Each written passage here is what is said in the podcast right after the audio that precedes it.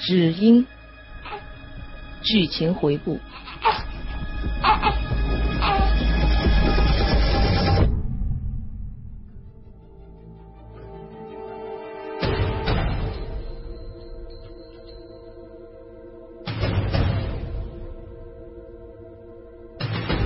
我当然会去调查，但我不得不说，那记者，你的想象力真是太丰富了。你觉得我们生活在一个什么样的世界？王探长，您觉得我们生活在一个什么样的世界上？我呛了他一句，反问他。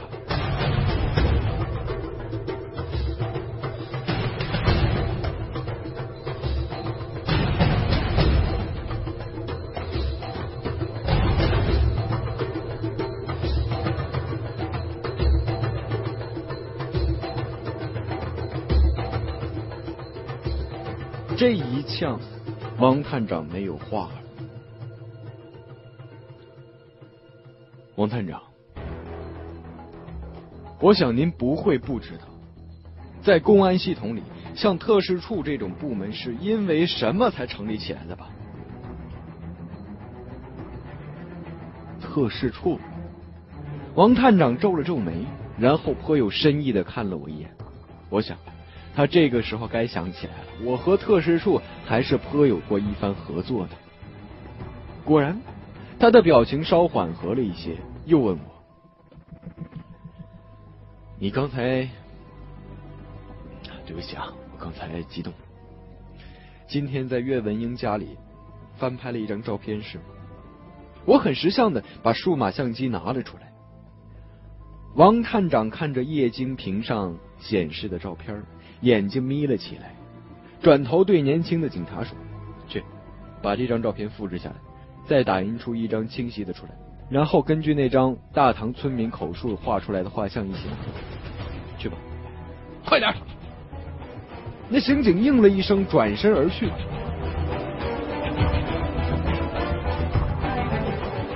大唐村村民看见，有陌生人曾经多次接触黄志的女儿周仙仙。根据描述，我们请专家做了一个仿真图。王探长向我解释道。不多一会儿，年轻警察拿着两张图片走了进来。探长比较着两幅图片，点了点头，然后又把图交给我。纳多呀，看来你又给我们提供了一个很重要的信息啊！先前我们有点误会，对你的态度不好。我跟你道歉啊，不要在意。我连说没关系，然后仔细的比较两张图上的图像，一张是翻拍照片的放大版，后排薛影的脸用红笔圈了出来；另一张是三幅由电脑制作出的不同侧面的人脸，的确很像，尤其是眼睛、鼻子和脸型几乎。一模一样，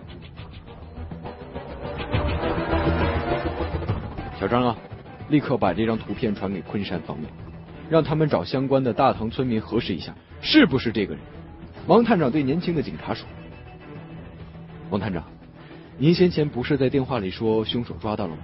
怎么现在看来这个案子还不算了结呢？”我问道：“凶手的确抓到了，而且他也认罪了。”这个案子说结也就结了，不过，哎，不过作案动机嘛，还没有搞清楚。嫌犯一会儿说是为财，一会儿说是为色，但从现场来看，这两个理由都站不住脚。不过，人确实是他杀的，这一点毫无疑问。但动机讲不清楚，就不能排除在背后还有其他的案犯的可能性。王探长。我能见见凶手吗？作为记者，或许是出于补偿的心理，王探长很痛快的回应了我的要求，只是要我在写报道之前先和警方知会一声。嗯，我有一个想法，您觉得这样做的话，我把突然冒出来的念头对王探长说了。王探长看了我一眼，说：“嗯，不妨试一试。”我觉得你不干刑警啊，还挺可惜的。哈哈，特使处倒是挺想让我加入的。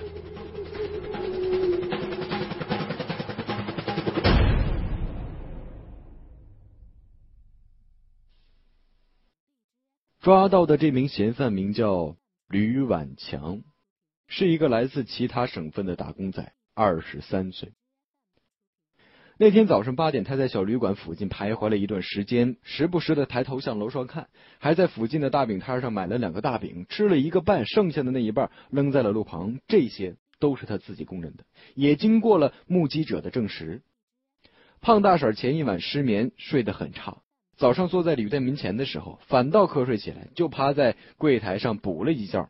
就在这个时候，吕婉强走进了小旅馆。他走上三楼，敲开黄芝的门，重击黄芝的太阳穴，使他晕倒，再用携带的尼龙绳将他绑在椅子上，最后把他勒死。下楼的时候，吕婉强和二楼的服务员打了一眼。这一眼对警方来说是这么快抓到他的重要线索。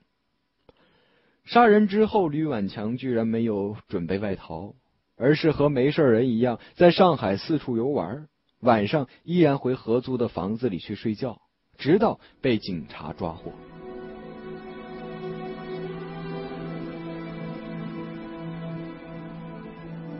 我搭王探长的警车到了关押吕婉强的看守所，他帮我安排好了，我只要等在会见室里就行。会见室被厚重的防弹玻璃隔成了两半。我等了一小会儿，就见对面半间的门开了，看守警察押进了一个戴着手铐的年轻男人。你叫吕婉强？他看了我一眼，没有说话。这就是吕婉强。在一旁的看守警察对我说，随后他让吕婉强坐在我的对面。吕婉强啊，你要好好回答。他说了一句，转身走了出去。吕婉强国字脸，剃了一个小平头，嘴唇上还有些细细的绒毛，脸上都是青春痘。说实话，这个把黄之残忍杀死的凶手还是一个大男孩。你好，我是《晨星报》的记者纳多。我像面对一个普通的被采访者一样，先和他打了一个招呼。当然，通常我还会说一句“很高兴见到你”，但这次我没有说。他点了点头，给了我一个没有多少笑意的笑容作为回应。出来打工几年了？五年。吕婉强似乎有些意外。因为我并没有上来就问关于凶案的事。以前你都做过什么工作呀？建筑工、保安、运水、送快递。你有媳妇了吗？他摇摇头。那你想不想赚了钱就回家讨个媳妇呢？这个。我想讨一个上海媳妇儿。他咧嘴一笑，这一刻他甚至显得有些纯真。有个盼头不错呀，那怎么就杀人了呢？缺钱吗？他一下收敛了笑容，沉默了一会儿，说：“想杀就杀呗。杀人是因为你缺钱吗？”想杀就能那就杀了呗，那还有什么缺钱不缺钱的？他把脸侧过去，重复了一遍。我皱了皱眉，明明刚才已经把气氛搞得不错，本想着轻松一点再问一点，不料一碰上去，他就像被触及心中的某些禁地一样，立刻关闭了交流的大门。你是为了钱吗？有一点吧。好像你对警察说过，嗯，是看她漂亮，所以都有一点。我说过了，想杀就杀。他挑起了眉毛，挑衅似的看着我。但是你没有动弹，不是吗？钱还是色，你都没有动过。人死了，我就慌了，然后就跑了。那你怎么知道黄之住在那里的？你之前见过他对吧？我换了一个话题。前一天见过，逛街的时候看见的，挺漂亮的，就注意到了。你跟踪他到了旅馆吗？吕远强怪异的笑了笑。我看有个男人本来就跟踪他，就有点奇怪，就跟上去了。哈，原来那天尾行男跟踪黄之的时候，在屁股后面竟然还掉了一个人。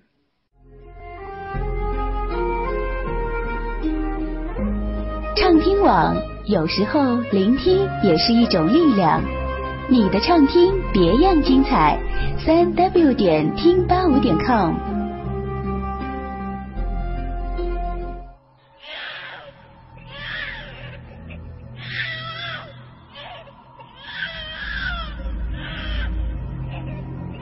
拿多作品，只应。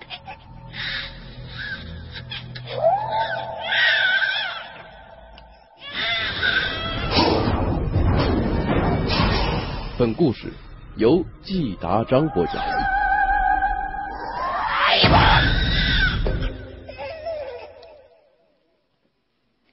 那你当时怎么没有下手啊？当时有点犹豫呗，第二天才下决心的。你没说实话对吧？我盯着他，所谓想杀就杀，就是一时的冲动，哪有什么当时不冲动，回家了想一晚上再决定杀人的道理？他没有承认，也没有否认，也没有故意避开我的视线。他的表情很古怪，从眼神里看不出他的畏缩，很镇定。你很可能会判死刑，你知不知道？知道。说出这两个字的时候，他甚至笑了笑。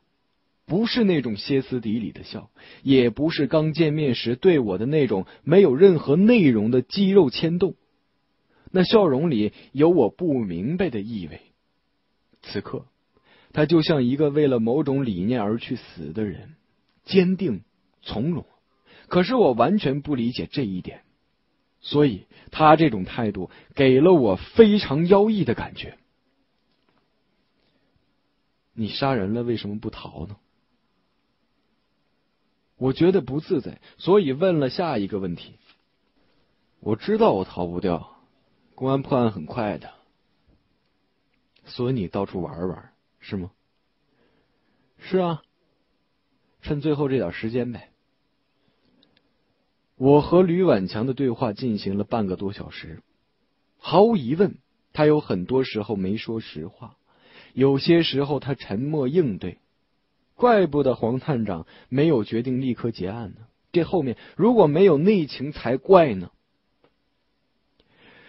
这次采访可以说是失败的，在吕婉强的心里有些某种东西不可动摇，任凭我怎么套他的话都不行。好吧，谢谢你接受我的采访。没啥，他说道。嗯，为了保证新闻的真实性，你看一下我的采访笔记，有什么地方记错了或者需要改正一下的。我说着，把采访本从窗口递了进去。这不用吧？我笑了笑，做了一个请他尽管看的手势。他用戴着手铐的手拿起笔记本，慢慢看我对他的采访。我写什么？对他来说，其实已经没有什么意义了。但人总是有好奇心的，好奇一个记者对自己写了点什么东西。我记得很快，所以字迹大，写了一共是四页半。他一页一页的翻过去，直到最后一页。我盯着他的脸，终于在翻到最后一页的时候，我发现他的表情变了。这是一个很细微的变化。他的眼角跳了一下，仿佛心中平静的睡眠被一颗石子击出了阵阵涟漪，然后又迅速的恢复。他合上采访本的动作显得有些匆忙，戴手铐的手一阵阵哗哗作响。他把采访本从窗口推出来。还有什么问题吗？我问道。没有，没有问题。他回答。他好似已经把心中的情绪平复下去了，但是我觉得他左眼的眼皮不由自主的跳动着。我笑了。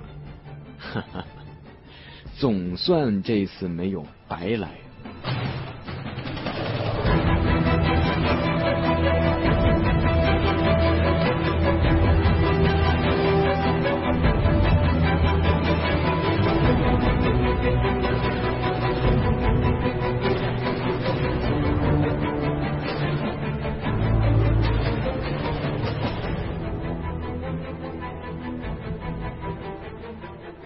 黄探长在外面等着我，劈头盖脸的就问：“怎么样？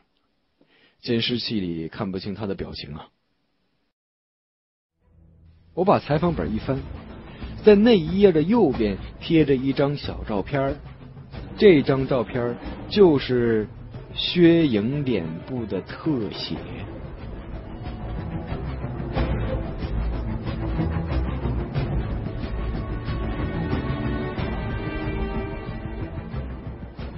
的眼神不正常，肯定认得这个人。嗯，他好像完全没看到这张照片一样，没问我任何问题，立刻把采访本就还给了我。但我可以肯定，他起码盯着这张照片看了三秒钟。哈哈哈哈！王探长笑了，大爷的，就知道这小子有鬼。王探长说话有些兴奋。不过知道有鬼，他能不能如实的交代还难，很难说。我想起他的眼神说：“黄探长捏着满是胡茬的下巴，点点头说：‘这小子还不好对付。’”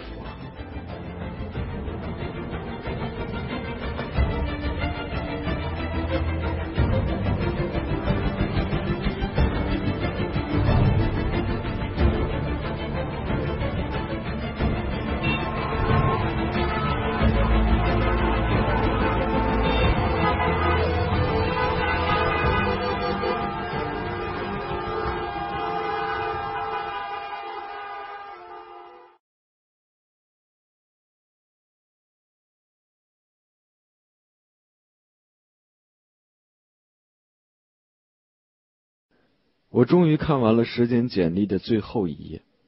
这本薄薄的书花了我这么长时间，却还是有一大堆看不清、看不懂的、想不明白的地方。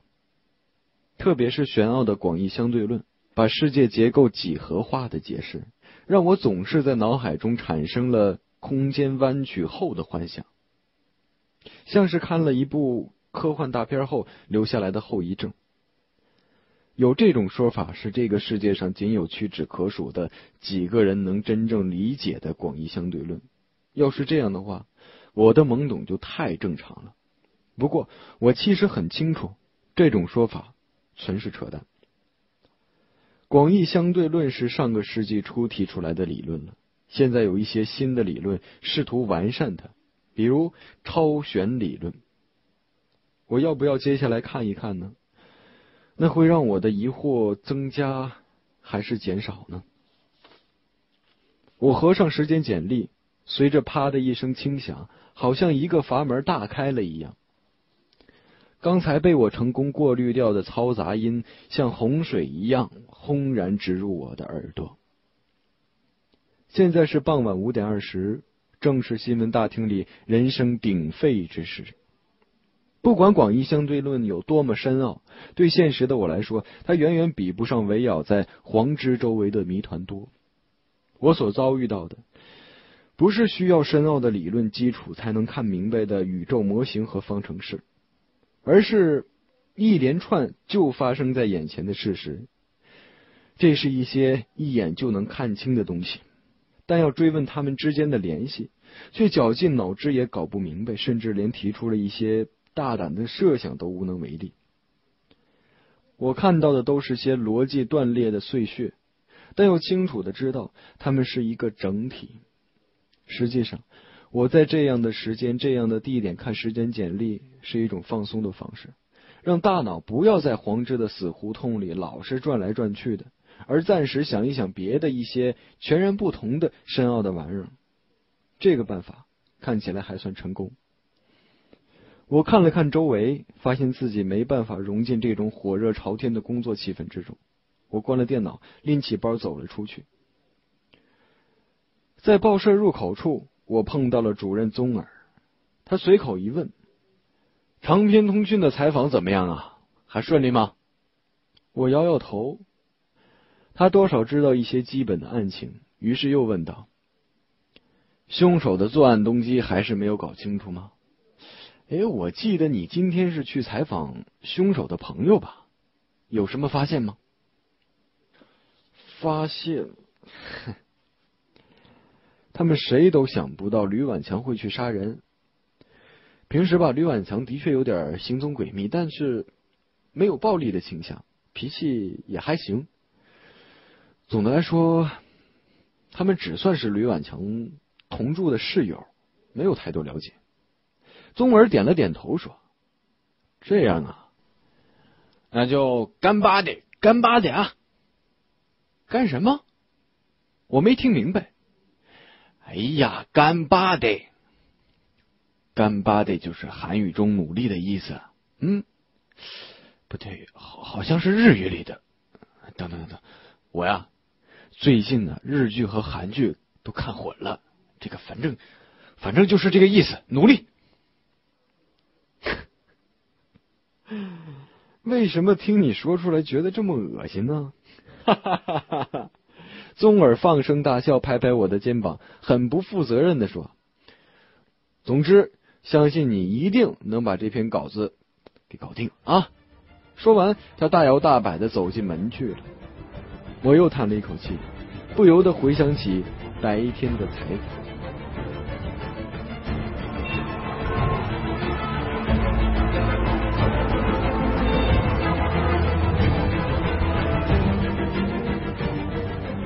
我是季达章，感谢你的收听。